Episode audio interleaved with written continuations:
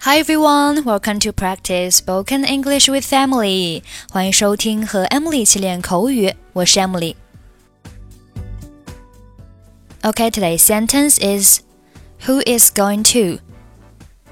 Who is going to? Who is going to? Who is going to 是一个基本句型，表示谁来做某事。 Who is going to help me with this desk？谁来帮我擦这个桌子，或者是搬这个桌子？具体要看语境。Who is going to answer this question？谁来回答这个问题？我们谈论这个已经很多次了。我们不会养宠物的。We have been over this a hundred times. We are not getting a pet. 为什么不呢？养一只吧，只养一只可爱的小狗。Why not? Come on, just a cute little puppy. 谁去照顾狗狗呢？Who is going to look after the dog? 我啊，我会给它喂食， 给它洗澡，每天带它出去遛弯。I will. I'll feed it, bathe it, and walk it every day. 如果我们想去度假该怎么办？我们让谁照顾宠物？而且，我们的公寓太小了，不适合养狗。What if we want to take a vacation? Who will we live it with? Plus, our apartment is too small to keep the dog. 好吧，那养猫如何？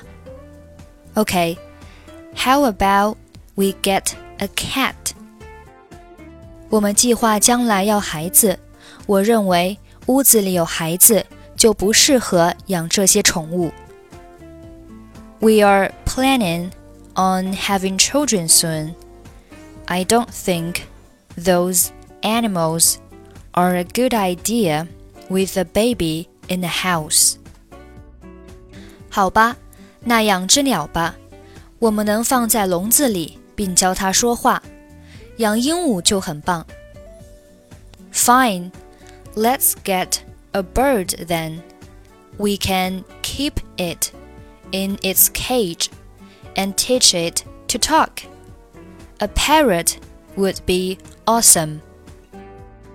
我要告诉你，我会给你买只仓鼠，先从养那个开始。I'll tell you what. I can get you some hamsters, and we will take it from there. We have been over this a hundred times. We're not getting a pet. Why not? Come on, just a cute little puppy. Who is going to look after the dog? I will. I'll feed it, bathe it, and walk it every day. What if we want to take a vacation? Who will we leave it with? Plus, our apartment is too small to keep the dog. Okay, how about we get a cat? We're planning on having children soon. I don't think those animals are a good idea with a baby in the house. Fine, let's get a bird then. We can keep it in its cage and teach it to talk. A parrot would be awesome. I'll tell you what, I can get you some hamsters and we'll take it from there. Okay, that's it for today. 想要参与每日打卡、语音测评，并且获取节目完整文本，欢迎关注微信公众号“英语主播 Emily”，回复“打卡”即可加入我们。 I'm Emily. I'll see you next time. Bye bye.